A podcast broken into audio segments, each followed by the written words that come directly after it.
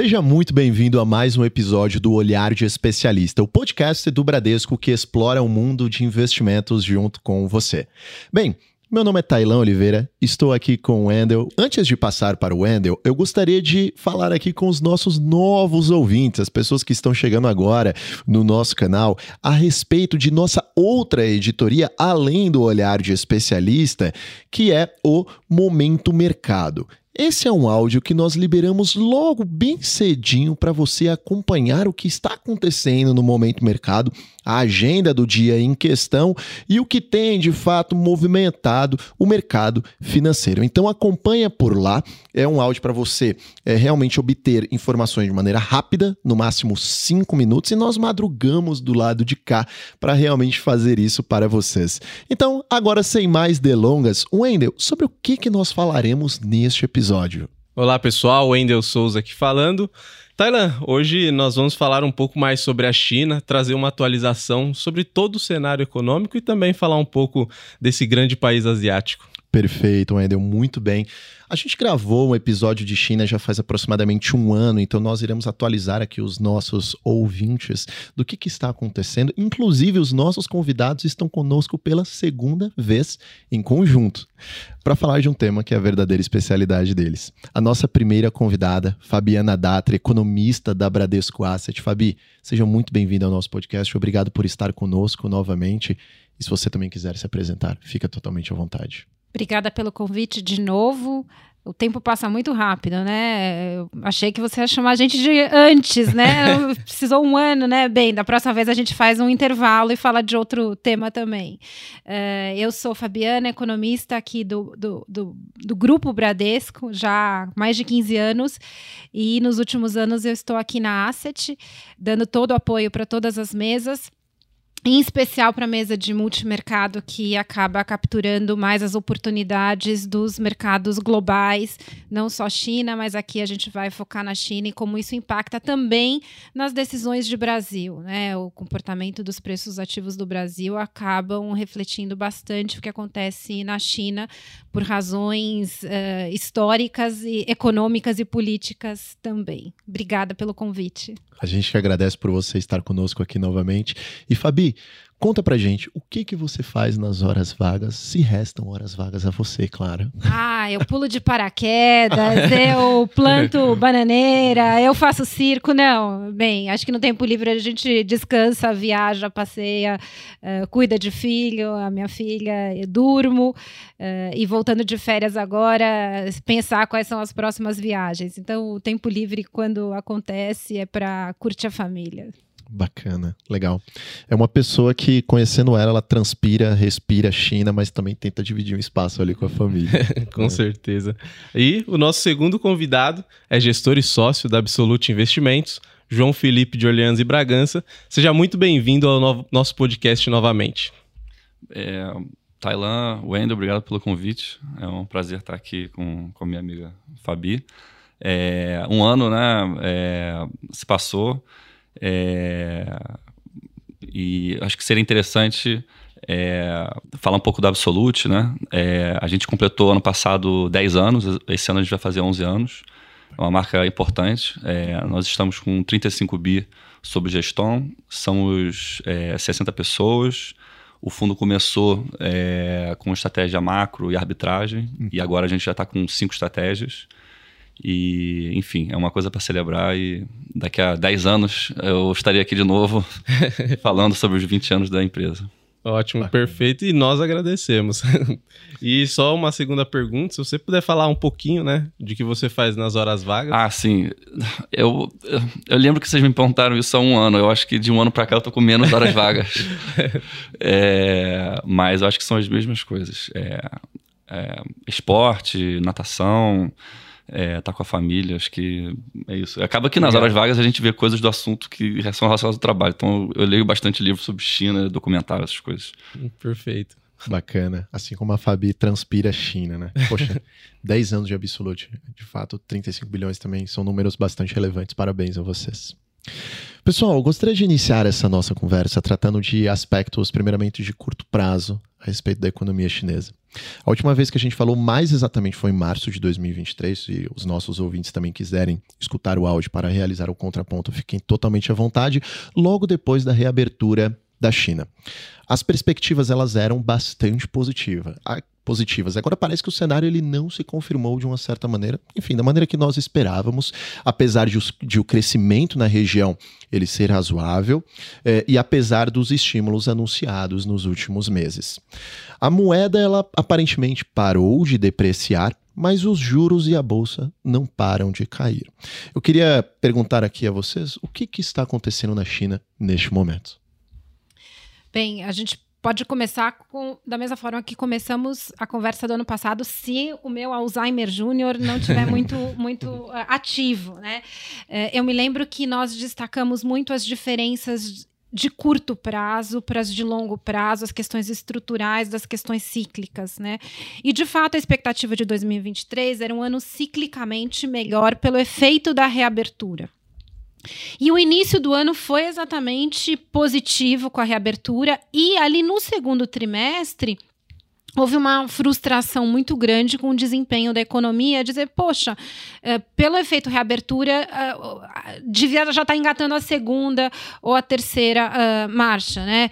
Uh, tudo bem que esse exemplo está ficando quase que nem cair a ficha, né? Ninguém mais quase troca a marcha ou põe ficha, né? Minha filha outro dia falou, o que, é ficha? Não, tinha um orelhão e tal. Bem, então para os mais antigos essa conversa fica mais fácil de, de, de fazer analogia.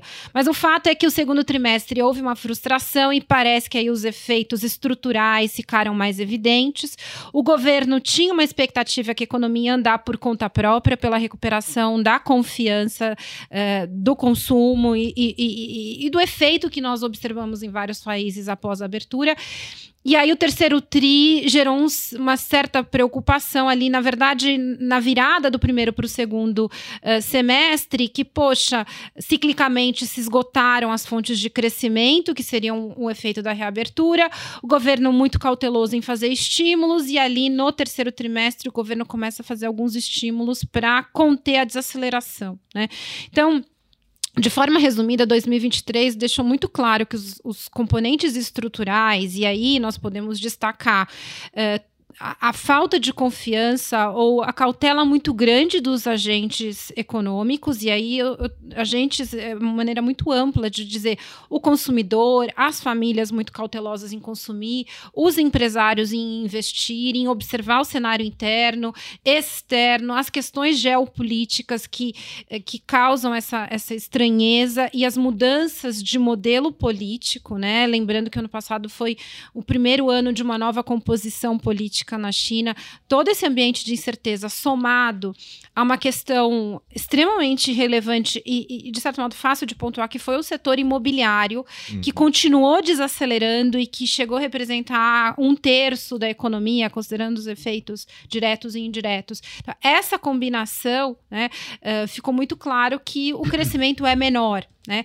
E aí, como o governo reage? De maneira cautelosa, porque ele também não quer retroalimentar problemas que já existiam. E por isso o mercado muitas vezes lê de maneira equivocada, aqui já vou deixar deixa para o João continuar eh, com a reação de mercado, que é imaginar que os estímulos vão resolver os problemas estruturais. Na minha visão, o governo usa os estímulos e continua usando para evitar um colapso. E me parece que a dinâmica de 2024 não é muito distinta. É testar o piso dos ajustes estruturais em especial do setor imobiliário, ver o setor imobiliário parar de piorar e o governo vai dosando esses estímulos para que a economia fique nesse patamar ao redor de 5. O último ponto aqui meu é também é, diminuir o peso desse número do PIB, né? Uhum. É, de fato, a China entregou um PIB é, levemente acima do que ela esperava, 5,2, a meta era ao redor de 5, levemente acima de 5. Então, em termos de PIB, Uh, até que a economia foi muito bem. Quando você fala com os chineses, você fala, poxa, vocês estão deprimidos, com o PIB crescendo 5, 5 uhum. é um padrão extremamente elevado quando a gente compara com outros países. O problema é o que está por trás desses cinco, né? Você tem setores em retração, em especial o setor imobiliário, e você tem setores que estão crescendo acima, né? Não tem como a conta não fechar. Né? Uhum. Então, muito mais do que entender o número, é a composição do número para fazer todas as implicações, não só para o cenário econômico, mas para preços de ativos, né? Então, já tentando aqui olhar 23 e fazer um, uma reflexão para 2024. Bacana. Antes do João falar a respeito dos impactos no mercado, eu só gostaria que você falasse aqui para nós, Fabi, o que são esses estímulos realizados pelo governo chinês? É usual por parte deles realizarem esse, esse tipo de estímulo na economia? Como que isso funciona? Olha, até para quem acompanha a China de maneira uh, frequente e de longa data, muitas vezes nós temos dificuldade de contabilizar esses estímulos, porque vou tentar aqui ser, ser, ser, tentar simplificar, na verdade. O estímulo na China é, é estímulo econômico, né? E, e, é difícil você separar o que é fiscal, o que é monetário, o que é uhum. crédito. As coisas se confundem na China. Então, por exemplo, uh, emissão de títulos públicos é contada como crédito bancário, né? Ele entra num agregado de crédito, não bancário exatamente, mas ele entra. Então, ele é estímulo de crédito, ele é estímulo monetário. O governo vem, nos últimos meses, emitindo, uh, fazendo uma injeção de liquidez, que é um estímulo monetário, mas que vai para os governos locais. Então, estímulo é botar dinheiro na economia. Muitas vezes a gente não sabe se é dinheiro novo ou requentado. Uh, o fato é que alguns trilhões de renminbis, então os pacotes de um tri quase emblemático, foram anunciados nos últimos meses. Isso é, é prática na China. Uh, e eu diria que a gente pode tratar muitos desses estímulos como um uh, afrouxamento quantitativo, que a gente chama de QE, né, Quantitative Easing em inglês, que é uma injeção quantitativa. Hum Muitas vezes nós estamos acostumados com estímulo monetário de preço, que é a queda da taxa de juros. É, a China pensa muitas vezes mais em quantidade do que preço. Então, ela combina queda da taxa de juros, queda da taxa do compulsório com injeção de liquidez, uhum. com emissão de, de, de, recursos, e ela usa os diversos veículos que ela tem. Então, é prática. O que é importante destacar é que, diferentemente do passado, os estímulos geram um impacto na economia muito menor né, o multiplicador desses estímulos tem sido menores do que nos últimos anos, em grande medida pelo nível de endividamento elevado. E porque parte desses estímulos, e essa é a minha visão mais cautelosa, ele não é um dinheiro novo, ele é um dinheiro para dar uma sobrevida para as construtoras que estão em dificuldade financeira ou os governos locais que estão em dificuldade financeira. Então, não é um estímulo que eu vou construir uma, uma nova uh, ponte ou um novo metrô, uma nova algo novo, por exemplo, de infraestrutura ou uma nova planta industrial. Né? Ele é um estímulo para renegociar dívidas passadas e dar uma sobrevida, em especial para as construtoras e para os governos locais. Então, naturalmente, o efeito multiplicador na economia é muito distinto. Por isso que diferentemente do passado, eu tô falando passado antes da uhum. pandemia, mas ainda é uma, uma mentalidade que se tinha que é quanto pior, melhor a China, ou seja, quanto pior os indicadores econômicos, mais estímulos serão anunciados e mais otimista o mercado ficará. Isso não é necessariamente verdade, né? Então, é muito difícil contabilizar todos esses estímulos, esses trilhões que são anunciados. Muitas vezes a gente se pergunta, mas isso é dinheiro novo? É, é para refinanciar? Hum. É, é requentar um pacote pacote que já foi anunciado, né? Eu entendo que é uma forma de dar sobrevida para alguns, uh, em especial esses agentes que eu chamei a atenção. Uh, e para segurar um pouco da expectativa, né? Então, como que você segura expectativa dos, do mercado, né? É anunciando coisas novas, mas não é Uh, não, não é isso que vai resolver o problema, né? Uhum. Então, acho que só tentar uh, uh, simplificar uma coisa que não é tão um mais um igual a dois, né? Mas é só para os nossos ouvintes entenderem o que, que a gente está chamando de estímulo. É, eu acho que tem uma coisa importante também que é bom a gente é, diferenciar, é que é, os, os, estímulos que, que, o, que, o, governo chinês está fazendo agora, eles são na ordem de suavizar um, uma desaceleração estrutural da economia que eles já entenderam. Uhum. Então, enquanto os estímulos antigamente eles eram feitos para reacelerar a economia, de fato, né, é, e, e, era um crescimento artificial, né, inorgânico, Agora não, agora eles eles têm uma eles tinham uma ideia é, entrando em 23 e agora em 24 de que a economia ia performar de certo jeito. Ela não estava performando e aí eles fizeram esses pequenos pequenos entre aspas, né? Porque em comparação com o que eles faziam antes, esses pequenos estímulos para suavizar é, essa transição da economia. Então, assim, eles já decidiram, né, há algum, algum tempo já, que eles não, não iam, é, já tinham decidido que eles não iriam voltar ao, ao padrão de, de, de 5, 10 anos atrás.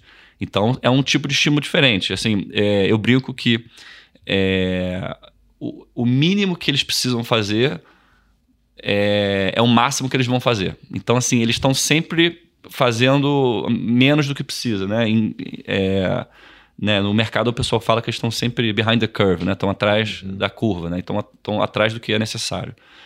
Então isso é um diferencial é, é grande, né? Nessa Sim. questão de estímulos. Sim, com certeza. E João, no ano passado, se a gente observar o número fechado nós podemos até presumir que as bolsas aqui do Ocidente elas performaram muito bem. A gente sabe que o caminho ele foi meio truculento, foi bem complicado, mas em suma S&P, Dow Jones, é, o próprio Ibovespa tiveram boas performances. Quando a gente olha as bolsas da China, não necessariamente esse desempenho foi refletido por lá. O que, que aconteceu? E se você também puder dar uma palhinha a respeito de câmbio, quais são as suas perspectivas e o que tem acontecido por Sim. lá recentemente? É, assim, tentando juntar o que a Fabi estava falando com, com essa pergunta, é, tem muitas coisas na, que aconteceram na economia chinesa que a gente está vendo aos poucos, né? Então, assim, o que aconteceu é, entre 2022 e 2023 foram uma série de quebras estruturais. E a gente, aos poucos, ao longo de 23, é, foi entendendo elas. Então, a relação das famílias com o mercado imobiliário, a relação é, do, das empresas com exportação, com o setor privado, então, é, a gente está falando de uma economia que ela está vivendo um período que acho que uma coisa que eu até falei ano passado, que é uma economia que lembra um pouco o Brasil pós-Dilma, os Estados Unidos pós-2008, e também uma questão meio Europa na zona do, da crise da zona do euro. Então, você tem muitos setores da economia que estão vindo de um, de, um, de um período de excesso, tá? Então, tudo isso é, é, faz com que a gente esteja olhando uma economia que está com umas peças mexendo de maneira é, significativa. É, e como é que isso funciona para o mercado de capitais? Né? Só começando pela bolsa. A bolsa chinesa teve uma performance muito boa no depois do Covid, porque a economia é, do Covid de 2020, né? É, a economia foi muito bem, né? A parte da tecnologia foi muito boa, né? E aí o governo fez as intervenções em 2021, né? De maneira, enfim, você pode argumentar que a direção era boa, mas o método foi ruim, né? É, o fato é que aquilo foi em 2021, né? Teve uma correção, mas de maneira geral o resto da, da, dos ativos estavam ok ainda. A partir de 22 e 23, 22 e 23 ficou mais claro é, essa desaceleração mais estrutural da China, tá? E o mercado de capital foi, de capitais foi o que sofreu mais. Então, é, juntando isso com a questão geopolítica, né, você tem menos ocidentais que estão colocando dinheiro na China e, no, na verdade, eles, ao longo de 23 eles tiraram dinheiro. Então, se olha, por exemplo, a alocação dos fundos de pensão na China, eles estão praticamente zerados. Hum. É, participação de, de China na bolsa, no, na carteira de investidores estrangeiros, praticamente zerada. Então, todo esse processo ele foi muito verdade ao longo de 23. Foi uma queda é, da bolsa devagar e sempre. Né? Foi um bear market é, é, é contínuo, digamos. Né? É, e até esse ano, né? Quando você começou é, esse ano, é, você teve um movimento muito forte de queda de bolsa, que, ao contrário do que aconteceu no ano passado, que foi uma coisa mais contínua, é, que teve, tem motivos técnicos de, de, de produtos estruturados que chamados snowball, é, que eram que, enfim, é, particulares da China. É, você também teve uma série de regras que os, os fundos locais é, puderam vender mais ações e, e, o fato é que essas, essas, é, as bolsas despencaram no começo desse ano.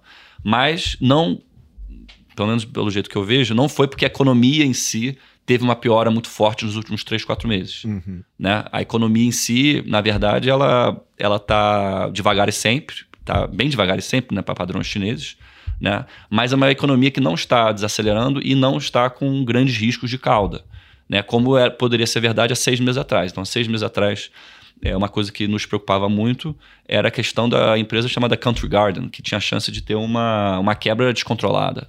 Uhum. Né, que poderia afetar o, o, a indústria de trust funds, que é a indústria que financia esse tipo de empresa. Você também tinha um risco do, das províncias locais, uma situação parecida com a zona do euro.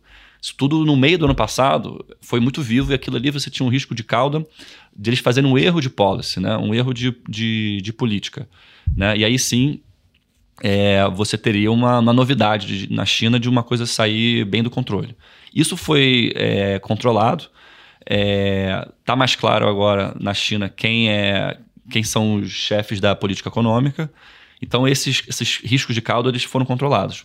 Né? E, como eu disse, a economia está crescendo de maneira devagar, mas não, tá, não está desacelerando. Uhum. É, então, eu atribuo muito mais essa questão é, da Bolsa e da taxa de juros a duas coisas.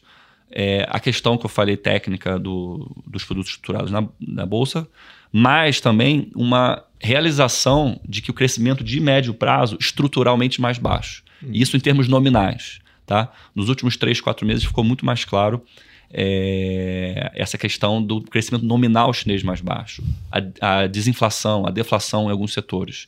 Isso se reflete nas empresas e, é, e nas taxas de juros. Né? É, vai ter uma chance de uma grande crise? Eu acho improvável que agora a gente tenha uma piora é, não linear.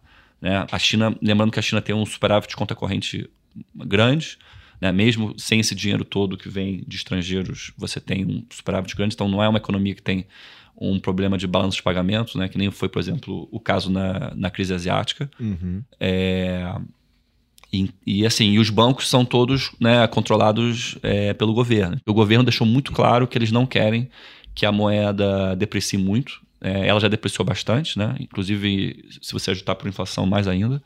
É, então fica uma questão de uma moeda que deve ficar meio de lado e ela tem um carrego negativo. Então é uma moeda que vai continuar convidando é, o famoso carry trade, né? Que a pessoa se financia na moeda chinesa para investir em outras moedas. É só aproveitando então, que você citou bastante é, em relação à crise né, na China, possibilidades.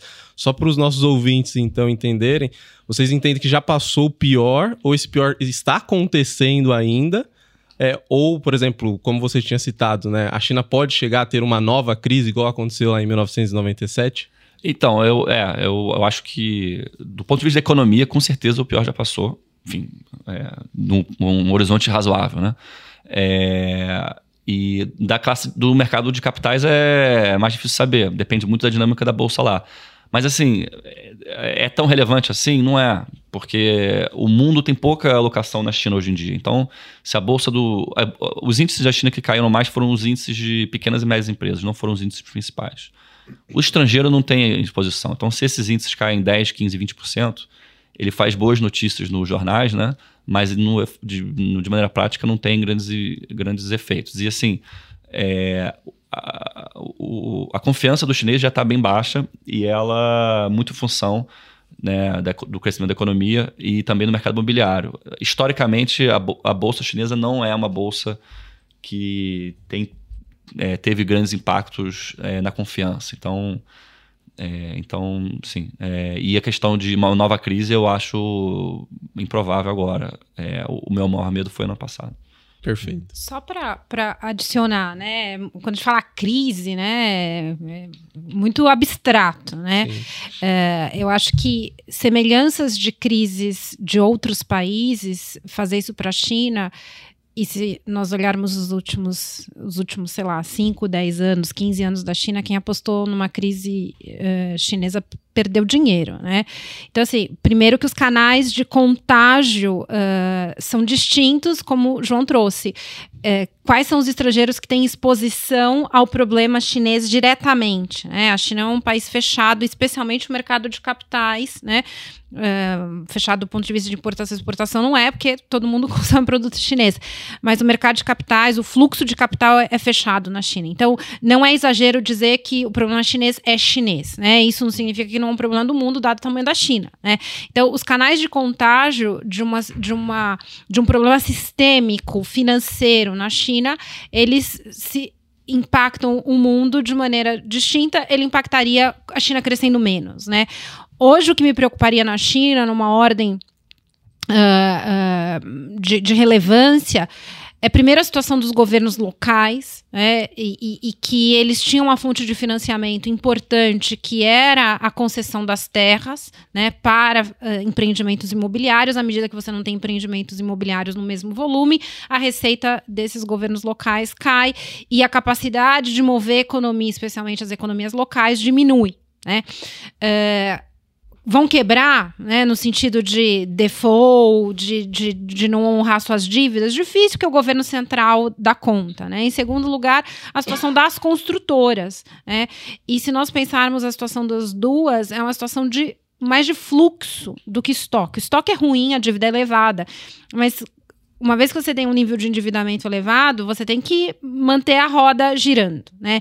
Então, a minha preocupação é como você faz a roda ainda girar quebrada, né? Uhum. Então, o setor imobiliário diminuiu, foi uma opção do governo, né? Acho que isso mereceria um capítulo único aqui de um podcast.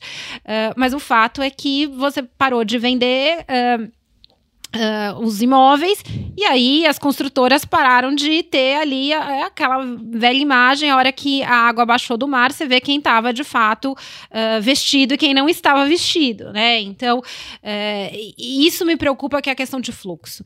E aí, por último, a situação bancária, como o João trouxe, me parece assim, muito pequena. E a China já passou por quem for lembrar ou quem aprendeu ou leu, 2015 e 2016, que foi uma saída de capital uh, razoável da China, que ali chacoalhou né, de maneira importante.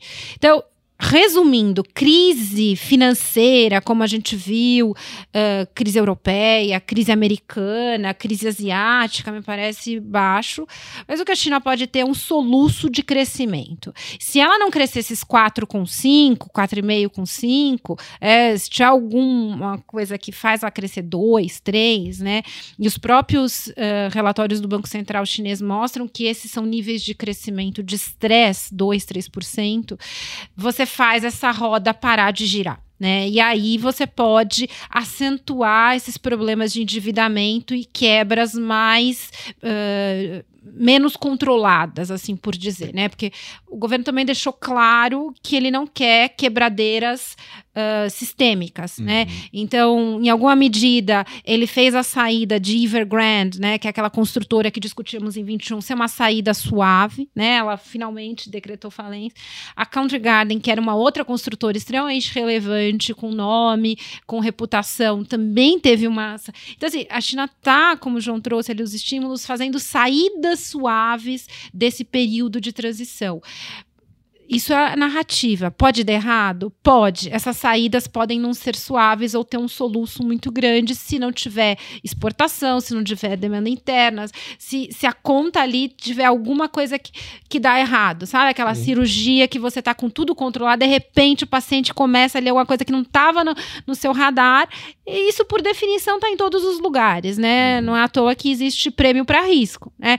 Mas eu, da mesma forma que o João colocou, acredito que trabalhar com cenários extremos na China hoje uh, não são não, não, não vai trazer um retorno muito grande. Por outro lado, o que causa um pouco de angústia para o investidor é da onde vem valor da China, né? Então a dificuldade é ter esse cenário meio do caminho, que não é nem ruim nem bom, né? Como que eu trato uh, esse cenário meio do caminho de estabilização, que é o que o governo chinês quer, né? É. Estabilização não traz oportunidade para o investidor, né? Ficar ficar ali no, parado. Então, esse realmente acho que é a angústia de colocar preço na China para encontrar oportunidade, pensando uh, aqui o nosso público como investidor, né? Onde eu ganho dinheiro com a China, né? Talvez o João saiba melhor. É, assim, só para complementar a parte de bolsa, né? É, a bolsa lá, ela realmente ficou meio é, é, largada, né? Como as pessoas falam no, no, no, no mercado. Por quê? Porque o estrangeiro que sempre participou, o, tanto o investimento de curto quanto de longo prazo, ele saiu. É, o investidor local, ele é um investidor é, muito momentum, né? ou seja, ele, é ele gosta de comprar o que está subindo e vender o que está caindo. Então, quando você tem uma. uma e, e, ele não está confiante. Então, assim, se tem um movimento que as pessoas não estão confiantes, eles não têm o local, né? não tem uma cultura é, de, de investir em bolsa. e o, o dinheiro estrangeiro saiu. Né? Eu é, até tava, estava mais animado é, com a possibilidade do chinês realocar parte dos, do, da poupança dele, deles para, para o setor de bolsa.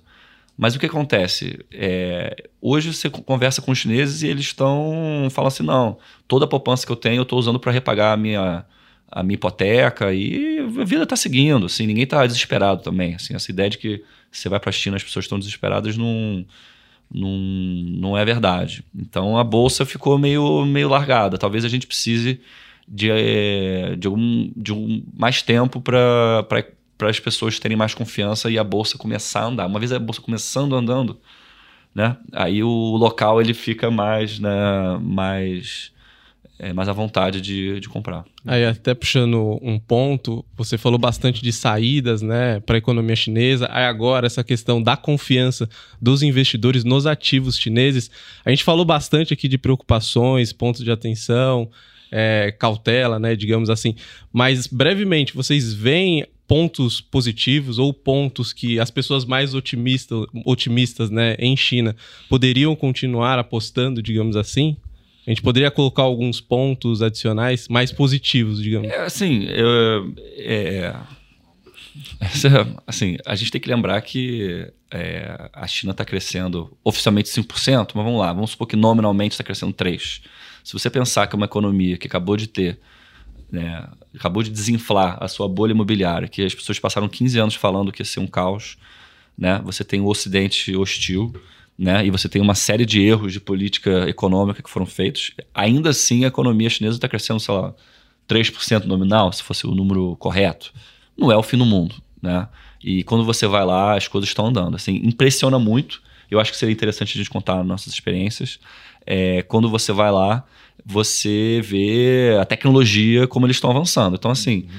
é, eu acho que o maior pessimismo de China é no médio prazo. É nesse período que você está se se reerguendo de, um, de uma bolha imobiliária, se reerguendo das províncias, como a Fabi disse, é, super estendidas em termos de, do que elas podem fazer, né? e com a ressaca, digamos, dessas medidas todas econômicas, que a maioria delas foi bem, bem difícil.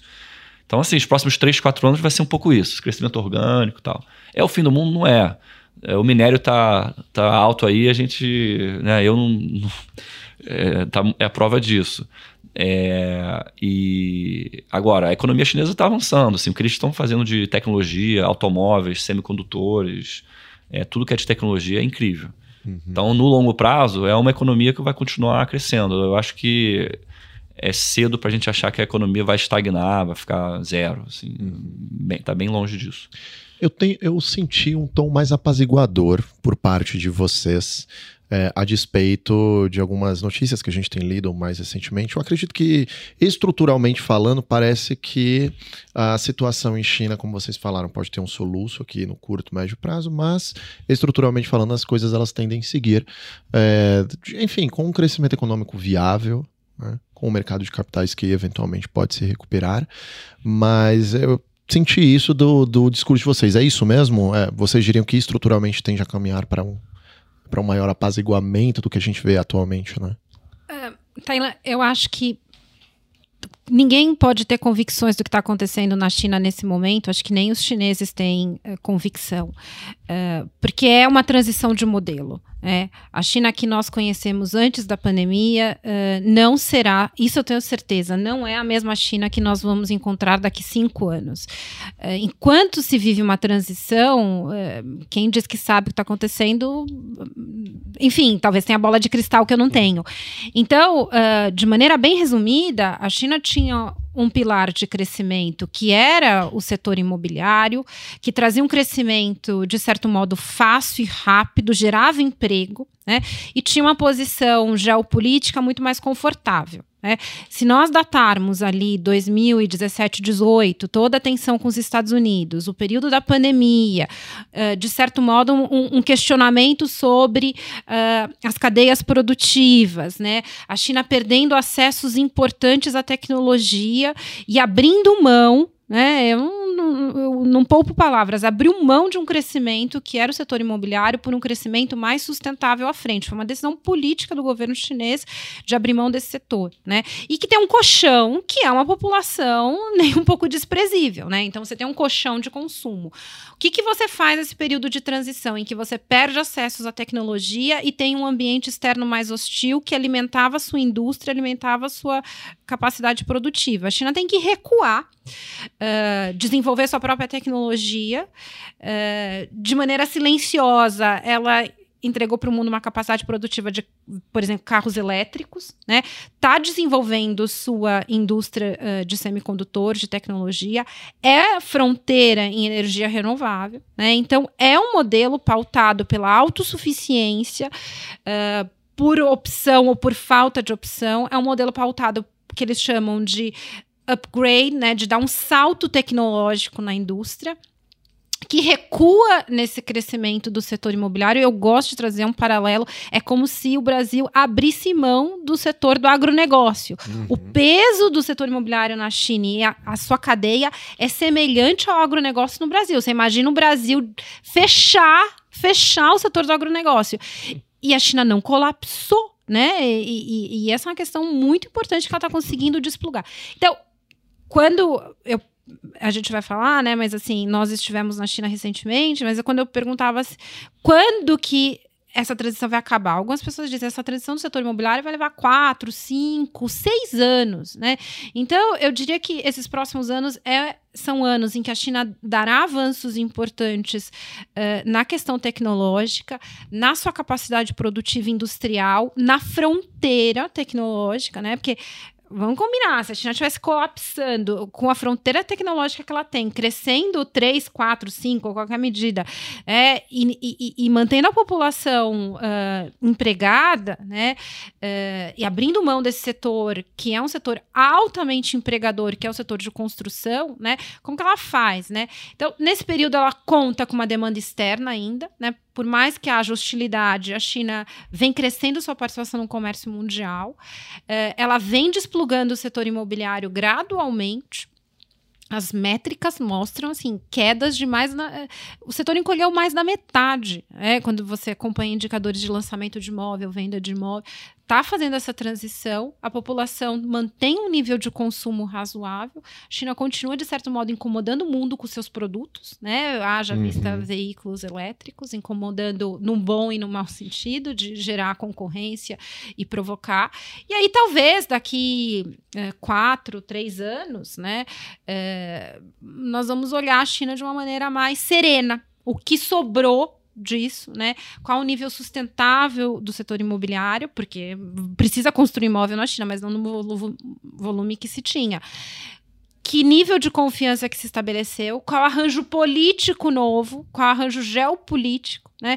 Então, me parece um momento de ter grandes convicções, um, um pouco arriscado, sabe? Dizer deu certo, deu errado, né? Uhum. É, eu tenho, assim, dúvidas de que a China não quero assim apostar contra a China. Né? Me parece que há indícios razoáveis uh, de que essa transição uh, vai ser bem sucedida, mas com dores. Né? Uhum. Uh, o que, como o João trouxe, disse, é o governo chinês está tentando suavizar essas dores, né? mas elas estão acontecendo.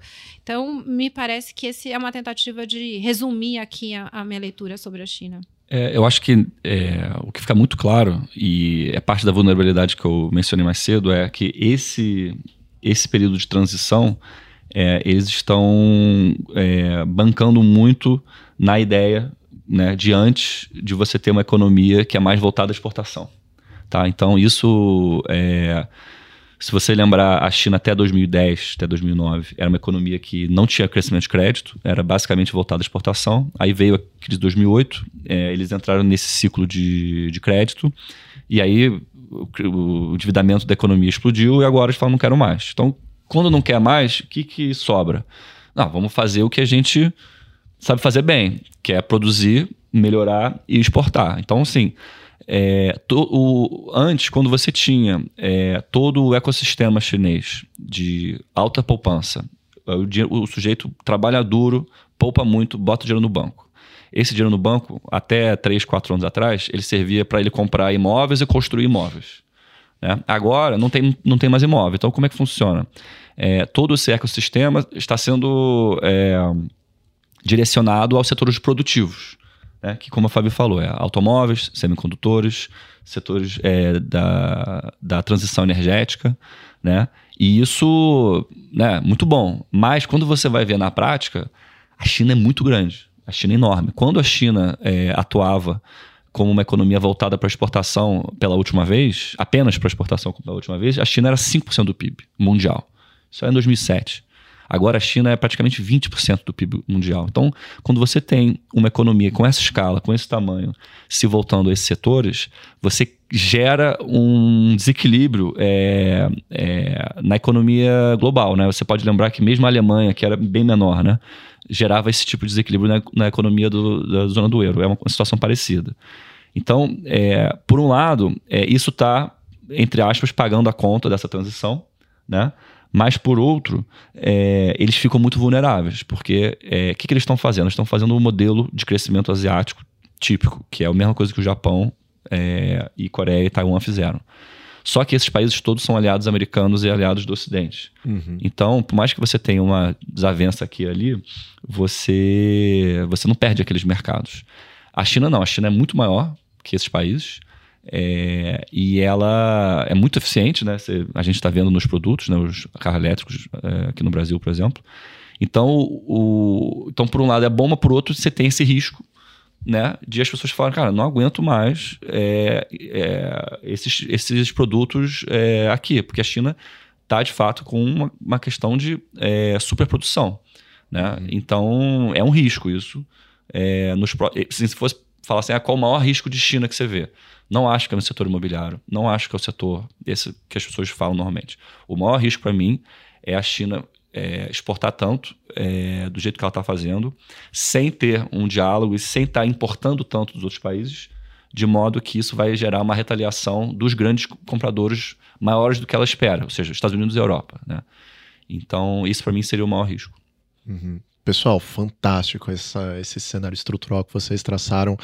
Tenho certeza que fez muito sentido aqui para o nosso ouvinte. E é muito interessante, porque quando vocês estão falando, eu faço é, um panorama com que a gente tinha conversado anteriormente. E eu lembro de algo que a Fabi falou, que chinês, ele não é, se endivida para comprar coisas do dia a dia como nós brasileiros fazemos, né? O chinês, ele se endivida para comprar imóveis. Ela, ela falou isso pra gente. Aí fica muito claro quando você diz que o chinês coloca o dinheiro lá no banco para fazer a hipoteca, mas não tem imóvel para ele basicamente comprar, né? Porque o setor imobiliário está passando por essa situação.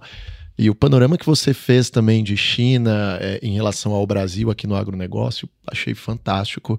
Acredito que foi um comparativo bem interessante. E pessoal, vocês estiveram recentemente na China. E aí eu quero falar disso, né? Do, do feeling que vocês tiveram ao estar lá em loco, é, o que vocês viram que mudaram, o que se mantém, o que mais surpreendeu vocês, né? além de todo esse progresso tecnológico que é, vocês citaram e que inclusive a gente está vendo diariamente aqui no Brasil, principalmente através do setor é, automotivo. Deixa eu começar, porque eu fui algumas semanas antes do, do que o João para a China. Uh, foram quatro anos uh, fora da China que interromperam uma sequência de quase dez anos que eu ia pelo menos uma vez por ano, e, e, e a razão foi a pandemia. Uh, e aí eu vou dividir algumas impressões. A primeira, mais assim, pensando para o investidor, é, e que era recorrente em quase todas as reuniões que eu tive. Eu falei com investidores, visitei outras assets parceiras aqui da, da, da Bradesco Asset, é, falei com professores, fui em conferências, falei com amigos, falei com gente que eu nunca tinha falado, falei com gente que eu falo várias vezes. E a sensação, o resumo, era uma falta de confiança. É essa incerteza do que está acontecendo com a China, talvez essa certeza de que está mudando, Uh, mas a incerteza do que vem pela frente, como vai ser esse arranjo de maior dependência da indústria, de tecnologia, e no fim, uh, amarrando um pouco do que você falou do setor imobiliário, a sensação é que os preços dos imóveis caíram muito mais do que os dados estão mostrando, né? Até porque as pessoas nem estão vendendo. Então, não é que o dado não está contando toda a verdade, é que se eu tivesse tiver que vender, eu vou ter que aceitar uma queda do preço muito maior do que do que de fato acontecendo. Então, a sensação de a percepção de renda das famílias caiu muito. Seja porque o, o imóvel é um patrimônio importante, seja porque muitos tinham como investimento, né? Então, é, essa sensação do setor imobiliário batendo nos preços e batendo na sua percepção de renda uh, no seu patrimônio me chamou muita atenção. Críticas ao governo, insegurança do que vem pela frente, né? Isso uh, me chamou muita atenção. A gente achava que as pessoas não iam falar muito, né? E é, falou-se bastante. Falou-se muito, né? Muita crítica. Uh, assim, lembrando que historicamente as pessoas eram mais cautelosas Isso, em reclamar, sim. em falar mal, em fazer críticas, em fazer sugestões questões, então nem toda crítica é falar mal, é tipo, por que, que não está ouvindo? E aí tem muito do, do setor privado que ficou machucado nesses últimos anos com as intervenções de 21, 22 surpreendentemente, eu esperava uma, uma, uma, um sentimento ruim do lockdown, do período da pandemia. Parece que ou eles querem que isso apague, ou que isso não foi tão relevante. E o fato é que os lockdowns, a coisa da pandemia, não foi uniforme no país, né? Então não tem um ressentimento, talvez essa fosse a palavra que eu queria trazer inicialmente, do período da pandemia que eu achava que eu ia encontrar mais. É mais. Então, me parece que essas transformações políticas e geopolíticas pesaram muito mais na confiança do que a percepção da pandemia em, por si só. Né? Então a pandemia foi um capítulo menos relevante do que o ajuste do setor imobiliário, e por isso talvez aquela explicação por que, que a reabertura não foi tão maravilhosa, né? Ou não teve uhum. os impactos que se imaginava. Né? Um outro aspecto que me chamou muita atenção foi essa questão da tecnologia e da redução da poluição, o céu azul. É, então, a China nos últimos anos fez um esforço significativo em melhorar a qualidade do ar, né, o, o controle da poluição. Isso é algo uma relação importante com uh, a eletrificação e os veículos elétricos no país. Nas grandes capitais, o que se vê são os carros elétricos, os ônibus, né? Então, toda essa transformação, ela foi notável e provavelmente se eu tivesse ido de seis, seis meses, não tinha sido tão visível, mas voltar depois de três, quatro anos, o céu azul realmente chama atenção e as pessoas comentam isso, essa sensação de bem-estar, né? E o carro elétrico e toda essa conquista, né? E por fim, uh, eu senti a China muito mais fechada muito mais nos seus próprios sistemas de pagamento, né? Não se usa dinheiro, não se usa cartão. Acho que eu nunca consegui usar cartão de crédito na China, porque a China saiu da transição do dinheiro para o meio eletrônico sem passar necessariamente pelo cartão de crédito. Uhum. Então é tudo pelo celular, são aplicativos que concentram tudo. Então, se você tem um problema, você não consegue pedir táxi, você não consegue pagar, você não consegue usar o metrô, você não consegue fazer nada. Uh, são poucos aplicativos, e esse é um conceito chinês de concentrar tudo num aplicativo só, isso ficou muito evidente, né? Devo dizer que eu passei maus bocados com telefone, com meio de pagamento, uh, com o uso de transporte público. E olha que você já está acostumada aí. Pois é, não adiantou nada, não adiantou nada. Foi uma nova China, isso de fato. É, é, a, a, a sensação do estrangeiro chegar na China depois desse período foi um período, de fato, a China se fechou. Não entrou e não saiu quase ninguém, né? Então era quase um movimento uh, de diplomatas, né? Então você vê menos estrangeiros na rua, uh, você vê uh, hotéis que eram pró-estrangeiros que, que nos últimos anos não receberam estrangeiros, a língua uh, que, as, que dava para usar o inglês ficou mais difícil, né? Então acho que essas três percepções, uma dessa falta de confiança, dessa insegurança do que vem pela frente. E isso ir lá fez toda a diferença, porque você senta para tomar um café, você senta para conversar, você questiona o que de fato está uh, angustiando ou trazendo essa insegurança, né? E aquela coisa que eu já falei, ah, mas está crescendo cinco. Não, a sensação é de, de uma recessão. Não é, né? Mas é fazer o relativo da percepção de quem está lá e olha o setor imobiliário em especial, né? Uh, a sensação percepção, a, a percepção nítida dessas transformações tecnológicas, né, dessa potência, e por fim, é, esse ambiente menos amigável ou em transformação para o estrangeiro. Né? Eu devo retornar em breve para a China. E aí a gente pode voltar a falar se é, eles diziam, não, a gente está reabrindo, a gente está reacostumando. E eu dizia, olha, eu acho que tem coisa que veio para ficar, né? Então eu posso dizer se mais alguns meses uh, fizeram alguma diferença, mas eu estou bem mais equipada hoje para ter meus QR Code, ter meu WeChat Pay, o, o Alipay, todos esses sistemas bem chineses, né, que o dinheiro uh, e o cartão de crédito desapareceram. Uhum. Legal. É, eu acho que a primeira coisa que nota realmente é a questão dos estrangeiros, né? Porque eu, quando morei em Xangai em 2012 e depois na Ásia, sempre teve muito estrangeiro né? Xangai em especial, Pequim, e é quando você vai agora você não via quase nenhum. Né? Por outro lado, quando você encontrava com as pessoas que são mais, lidam mais com estrangeiros e você super abertos, querendo saber né, o que, a gente estava achando, etc. Mas isso foi uma grande surpresa, né? A impressão foi muito é, China para os chineses, né? É, e é, faz sentido. Um país que tem escala desse tamanho acaba fazendo o seu próprio ecossistema. A outra coisa também é, que ficaram várias medidas de controle do Covid ficaram, né? Então, onde era conveniente para o governo, sobre, é, imagino eu, sobre é, com objetivo de controle, né? É, ficou. Então, por exemplo, quando você vai entrar numa faculdade, quando você vai entrar pegar o, o, o, né, o metrô, o trem, é, você tem que passar o seu, o seu QR Code lá para entrar. Então as pessoas sabem sempre onde você está. Então isso chamou atenção. Agora, é, também acho importante a gente deixar claro aqui, tá, e isso não importa tanto para investimento, mas é bom entender. A vida está normal, assim, não é caos, tá? As pessoas estão com uma vida decente. Shoppings funcionando, é, shoppings cheios, as coisas não quebradas. É, Essa percepção assim, ela é importante. É, a vida está normal, assim, é, os produtos tão baratos, tá, tu, tá, tudo bem barato, né? Com essa questão de, de deflação de, de bens. É, e tem a única, uma coisa que se muda é que, assim, quando você ia para a China, imagina, é um país que crescia 10% ao ano, 15% em certos momentos. Então você tinha uma, um frenesi muito grande na China. Então quem é, se acostumou, né? Como a Fabi, por exemplo, é, aí nesse período todo, você sentiu essa falta de frenesi agora. Mas é uma vida normal, assim. É, e há toda uma geração nova que é, tá falando, olha, tô até gostando que não tem frenesi. Então, assim, é uma outra novidade que, que, que ficou clara nessa viagem, é a questão geracional. Então, a geração mais nova são os milênios chineses, são bem parecidos com os nossos milênios aqui. Sim. Então, eles falam, assim, sem querer, né? é, mas, assim, aqueles estereótipos todos, né? Então, assim, o milênio chinês, ele fala assim, olha, que seria a geração mais nova que o milênio, na verdade, né?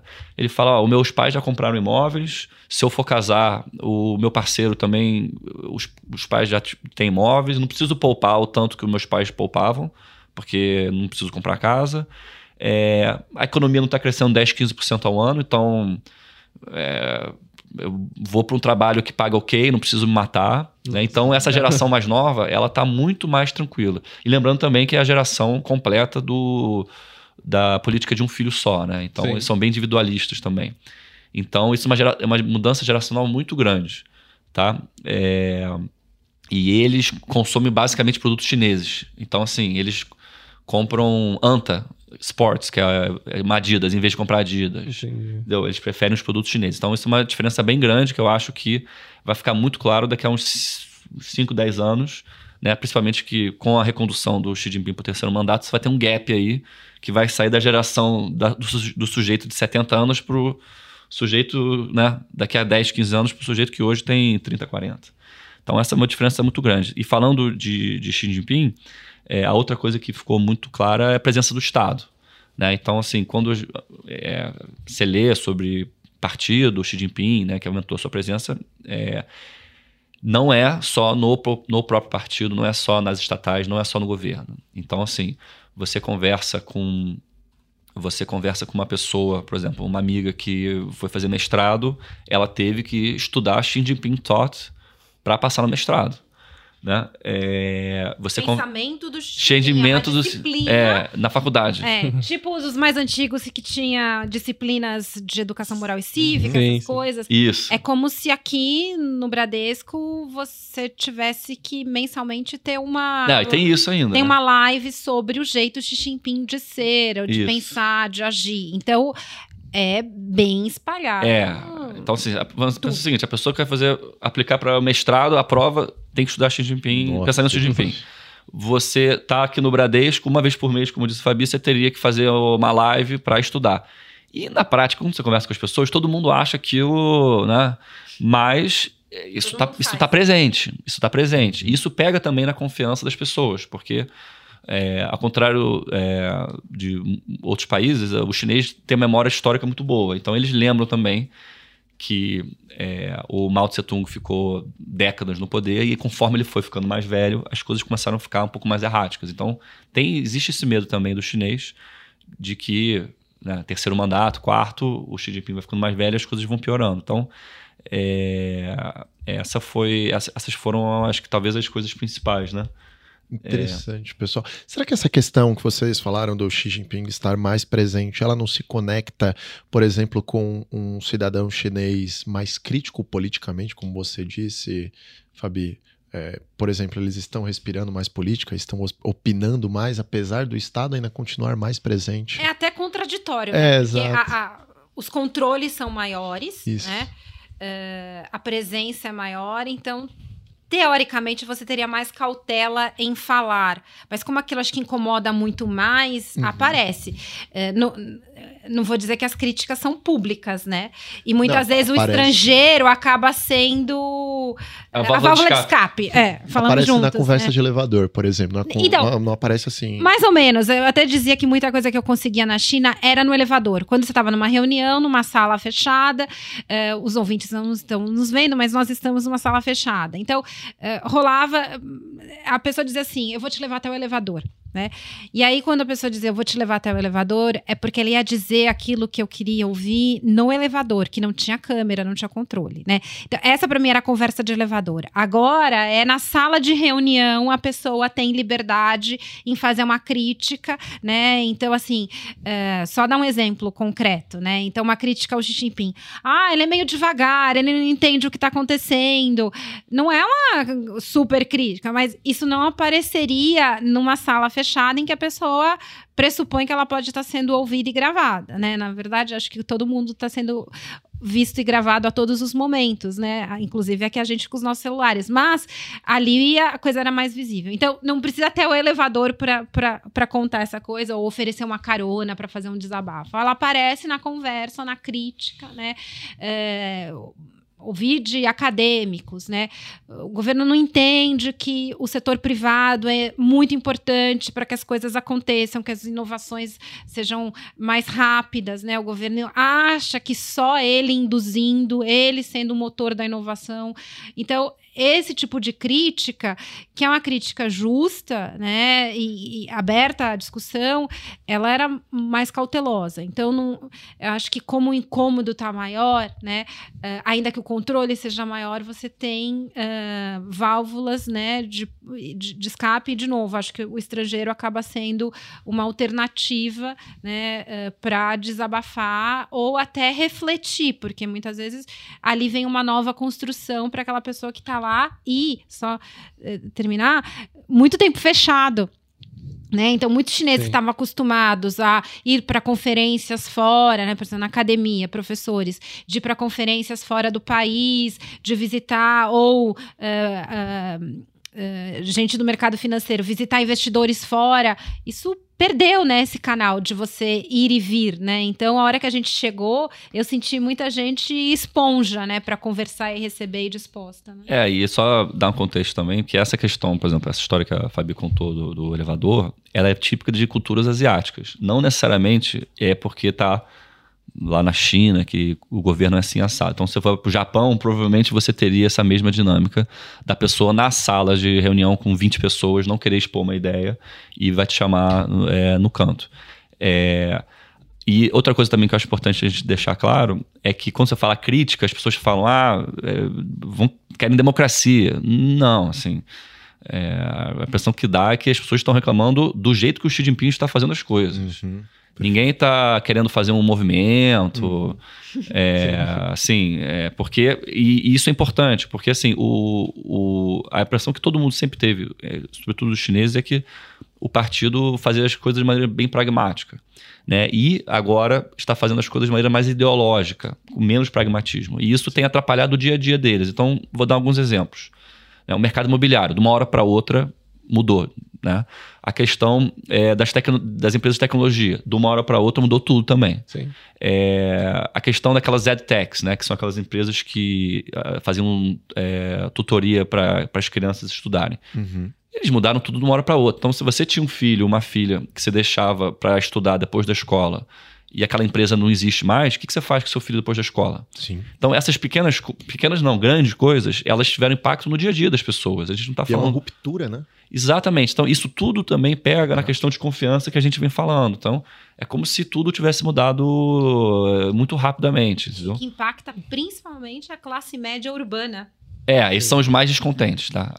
ah, assim, você conversando, é, eu perguntei assim, como é que é a popularidade Xi Jinping, governo? Você falou assim, ah, o 1% mais rico já foi embora. Porque esse aí já fez dinheiro com os setores que não vão mais dar dinheiro. Então, um sujeito que fez dinheiro com tecnologia, que fez dinheiro com, com o mercado imobiliário, ele foi Ou embora. corrupção que também é, diminuiu é, sensivelmente. É, não, bastante. É, então, esse foi embora, digamos. Tá? Não, esse não guarda mais para mim. Uh, o, a classe mais baixa é, tá tendo uma vida boa. É, o Common Prosperity, o Xi Jinping é bem popular, etc. E as cidades pequenas estão, digamos, mais ok. Quem está se dando, né, não está se dando tão bem são justamente as classes médias urbanas, né? Que tinha dinheiro na bolsa, que tem apartamento, Isso. que tinha seu filho nesse ensino complementar, Isso. ou que tinha sua própria empresa de tecnologia, Isso. então, ou que de alguma forma se beneficiava dessas rebarbas.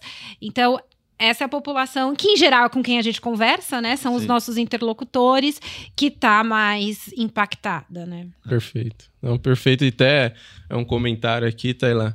Nada melhor, ou pelo menos acredito que nada melhor de ouvir uma pessoa que esteve lá, vivenciou e trazer as informações aqui para nós, porque querendo ou não, você vivenciar no dia a dia, vocês comentaram bastante, conversaram com pessoas de lá, perguntaram sobre alguns temas. Então, para mim, espetacular essa questão de mudança geracional, a ideia, né, o pensamento ali da nova geração que está vindo. Claro, além de toda essa questão de mudanças em relação às classes, como que eles estão se adaptando, né, a essa nova economia chinesa, perfeito. E até só puxando um gancho, vocês comentaram ali sobre bastante temas recentes, né? Aí teve um que a gente pôde acompanhar, que é a questão das eleições de Taiwan. E aí eu gostaria de ouvir de vocês um pouco mais, né? De como vocês veem essa questão e também, se puderem, falar um pouquinho da relação Estados Unidos e China, só para os nossos ouvintes também ficarem atualizados. Então, essa questão, é, é, a questão de Taiwan é, é complexa, tá? Porque, como eu falei, né? O chinês tem uma memória muito mais antiga do que os outros, né? Então, é, a questão de Taiwan é um assunto que já merece um podcast. É, e assim é antigo, né? É, a verdade é que aconteceu o seguinte: nos últimos meses, a partir de novembro, os Estados Unidos e a China se reaproximaram no diálogo de maneira expressiva. E com certeza eles falaram bastante de Taiwan. Então, teve eleição, o partido DPP que é o partido que seria considerado mais pró-independência, é, ganhou e ficou tudo ok. É. O maior problema que a gente teria provavelmente é, é, dependendo da eleição americana, você ter algum tipo de, de, de, de, erro de comunicação, etc., que gere algum tipo de tensão. É. Mas, como infelizmente a gente está tendo outros conflitos pelo mundo, parece que tanto a China quanto os Estados Unidos resolveram é, baixar os panos na questão de Taiwan. Né? Então, assim, é, é, é vamos ver, né? É, então, assim, é, vai depender muito da, da questão da eleição americana, eu, eu imaginaria. É, me parece que o tema China, ele, ele vai aparecer na eleição americana, tanto Biden quanto Trump, né, que devem ser os candidatos. Uh, mas me parece que os incentivos para colocar isso como a questão central da eleição americana são baixos, né? Então vai estar tá lá na pauta, tem que estar. Tá. Me parece que é um consenso entre republicanos e democratas nos Estados Unidos ser contra a China. Uh, não sei o João, mas eu ouvi de tudo na China. Há chineses que preferem o Biden, que menos preferem o Biden, que menos preferem o Trump, né? A relação com os Estados Unidos mudou, mudou, né? É uma questão de como você conduz e quão vocal você é e quais setores você escolhe, né? Uh, mas uh, me parece que não será o tema central e nem é o grande risco, uh, pensando no cenário tanto China quanto global, a relação Estados Unidos-China neste ano em especial, né? É, eu acho que é importante, concordo e e eu acho que uma coisa que as pessoas me perguntam, ah, Taiwan é Ucrânia? Aí eu falo, não. Para mim, Taiwan é Berlim Ocidental. O né? que, que foi Berlim Ocidental? Eu não vou falar como o dos mais antigos, porque nem eu era antigo nessa época. Né? É, mas o que, que era Berlim Ocidental? Era uma, uma situação que você tinha um território num, num contexto completamente inusitado, né? que é a situação de Taiwan. Tá? E era uma história que a todo momento você tinha o é, é, ficando o assunto mais quente, menos quente, mais quente, menos quente. Mas acabou que passaram-se 30, 40, 50 anos e não aconteceu nada. Mas toda hora aquele assunto ficava em evidência como questão de riscos, de invasão, disso daqui. Então eu acho que Taiwan, nas nossas carreiras, vai ser um pouco isso. Vai ficar mais quente, vai ficar mais frio, mas você não acha que vai ser uma. A gente vai ter uma situação de invasão que nem teve a Ucrânia. Então, acho que é importante ter isso em mente. É, a corda é interessante ficar esticada, né? É. É, mas romper, não me parece que há, há, interesses nem de próprio Taiwan, nem da China, nem dos Estados Unidos. É, e é importante que essa questão do diálogo é muito importante. É, por quê? Porque é, o maior risco que tem na prática é você ter um acidente. Então, tem uma história que eu gosto de repetir, que em 2001 teve um, é, a gente teve um, um avião é, americano que colidiu com um jato, um jato chinês. E aí o jato chinês caiu, o piloto morreu e o avião americano pousou na ilha de Hainan, na China. Uhum. Isso é um acidente. Imagina se você acontece isso hoje. Uhum. A confusão que ia dar. Então, é muito importante você ter comunicação para não ter esse tipo de acidente e mais importante, se tiver um acidente, você não deixar aquela, aquilo escalar e virar um assunto muito maior do que era. Então, é muito bom sempre que é, o, as duas potências se comunicando bem, acho que é bom para todo mundo, inclu, inclusive para os mercados, porque esse é o tipo de coisa que gera muita volatilidade se escalar, né? Faz todo sentido, pessoal. Perfeito. Bem, aqui para mim passou super rápido. Uhum. De verdade, parece que foi 10 minutos. Esse assunto de China é extremamente interessante, principalmente a percepção de vocês. Então vamos para nossa conversa elevador, nosso elevator speech. Aqui é mais um bate-bola, né? mais coisa rápida. Eu queria saber de vocês, primeiramente, a gente passar para você, Wendel, relação Brasil e China. Vocês conseguiriam falar disso rapidamente daqui para frente? Se muda alguma coisa em meio a tudo isso? Uh, me parece que algumas questões. Me parece, não, vamos colocar. O que já está estabelecido continua, que é a relação uh, de exportação e importação. Tenho dificuldades em, em, ver grandes rompimentos das exportações brasileiras de alimentos, uh, de commodities. Me parece que o potencial de petróleo é, é proporcional ao nossa, nosso potencial de, de, produção e exportação. E dificilmente teremos forma de abrir mão dos produtos chineses importados. Né? esses produtos importados, por sua vez, vão se adequando a esse novo padrão chinês, que é uma tecnologia mais elevada, a questão dos veículos, né? E o que eu adicionaria é a relação uh, de investimentos, né? Os investimentos, especialmente chineses no Brasil, não os brasileiros na China, que vão para essa característica nova chinesa, né? Então, como que o Brasil uh, se, se, se enquadra, né, uh, nessa nova uh, potência chinesa de uh, uh, upgrade, né, de uma tecnologia mais avançada, e isso já está sendo visto, né? E obviamente tem as relações diplomáticas. Só lembrar que neste ano de 2024 o Brasil comemora os 50 anos uh, das relações diplomáticas, da retomada das relações diplomáticas com a China. Né? teremos várias comemorações durante o ano para isso. E que e lembrar que o Brasil uh, nesses conflitos, nessas tensões geopolíticas dos últimos anos tem sido um dos países com melhor diálogo estruturado uh, com a China. Né? Então, existem mecanismos de diálogo uh, empresarial e de governo que são muito favoráveis. Né? Uh, não significa que a China estará aqui porque não tem outra opção, e nem o Brasil vai aceitar a China porque não tem outra opção. Mas as condições são favoráveis dos dois lados para não só comércio, mas investimento. Tá? Perfeito. Eu complementaria que o Brasil tem uma situação, eu acho que eu falei isso da última vez, tem uma situação muito privilegiada, porque é um país que está numa região que não é, é, sensível geopoliticamente, a gente é grande, a gente produz o que eles precisam, né? Então, é, a gente tem uma situação muito boa, né? Como um país que, digamos, não alinhado, neutro, né? o nome que for, Né? E, e além disso, assim, a China indo muito bem, a gente exporta para eles. Né? A China não indo tão bem, aumenta o desejo deles de querer investir em outros países. Então, eu acho que, é, dependendo da gente, a gente pode ter proveito disso.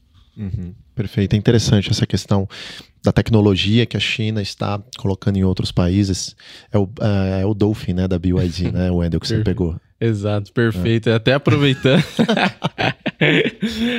é bom, dizem que esse é bom, hein? Aí até aproveitando agora, até pedir uma indicação de vocês, né, de leitura, de livro ou filme, série, o que vocês entenderem como uma boa alternativa para os nossos ouvintes tanto uma opção voltada para a economia ou mercado financeiro e uma forma fora desse contexto também, se possível. Eu vou dar duas sugestões. Dessa vez eu não vou indicar nada de, da China. Uh, eu vou indicar um livro que eu li na ida e outro livro que eu li na volta da viagem da China, que ela é muito longa. E aí você pega aqueles livros que ficariam ali na cabeceira por algum tempo e que você demoraria, né? Eu li um livro na ida que chama Os Ricos e os Pobres, uh, do Marcelo Medeiros, que discute a desigualdade no Brasil é, e traz vários dados e, e, e pesquisas e, e, que trazem um tema importante para a sociedade e para a economia.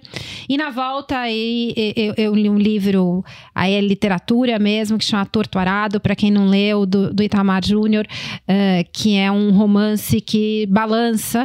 Uh, ele é longo e, muitas vezes esse tipo de livro, quando você lê numa, numa sentada, ele te, te, te marca mais, né? E te faz pensar em novas uh, em novas possibilidades, né? Então, como eu optei ir pelo Oriente Médio, são trechos de 15 horas e depois 7, 8 horas.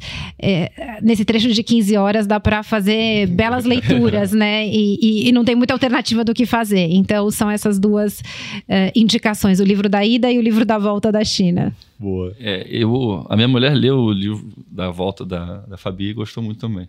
É, eu, infelizmente, sou mais nerd nessas horas. é, o livro que eu gostei muito de ler recentemente, que eu vou recomendar, é um livro chamado Party of One, que é um livro sobre o Xi Jinping e como o partido está funcionando agora. Conta bem a história do Xi Jinping, que é muito importante hoje em dia, né? Porque é muito centralizado na personalidade dele.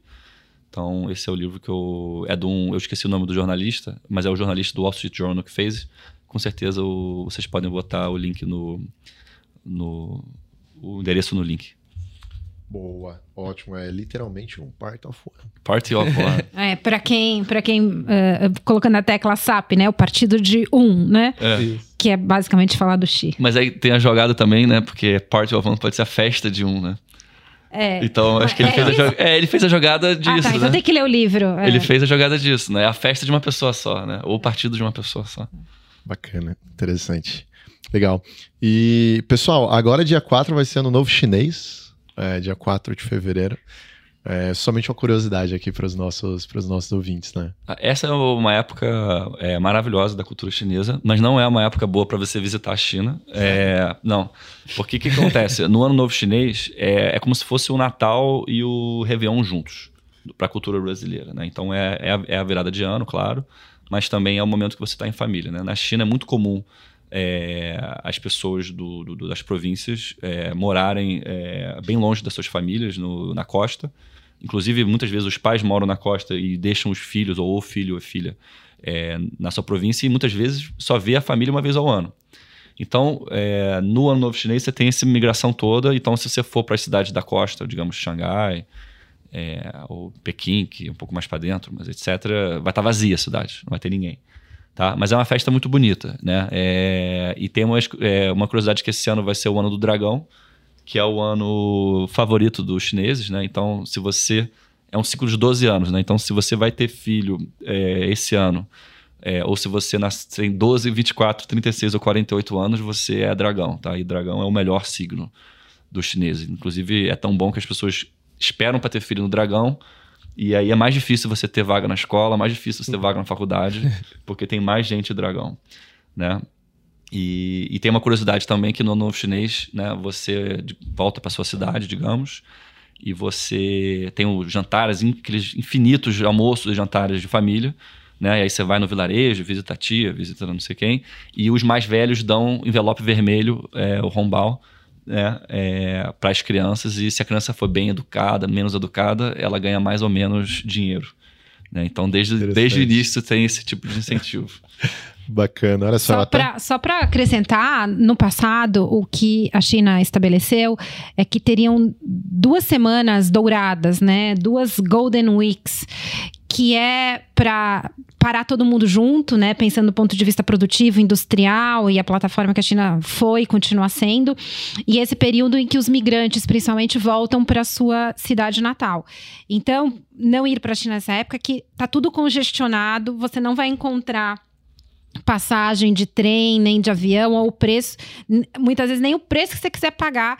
Uh, uma amiga minha ano passado uh, teve que no trem você vende a passagem para ir de pé, né, no trem. E são viagens muito longas, não é uma hora, né? Você viajar às vezes dois dias, por isso uma semana, que muitas vezes você gastou dois dias para ir, dois dias para voltar, e você fica dois dias e rever a família. Uh, e, e, por isso essa celebração, o outro, o outro feriado desse tamanho é em outubro outubro, né, que é o feriado nacional da fundação do partido.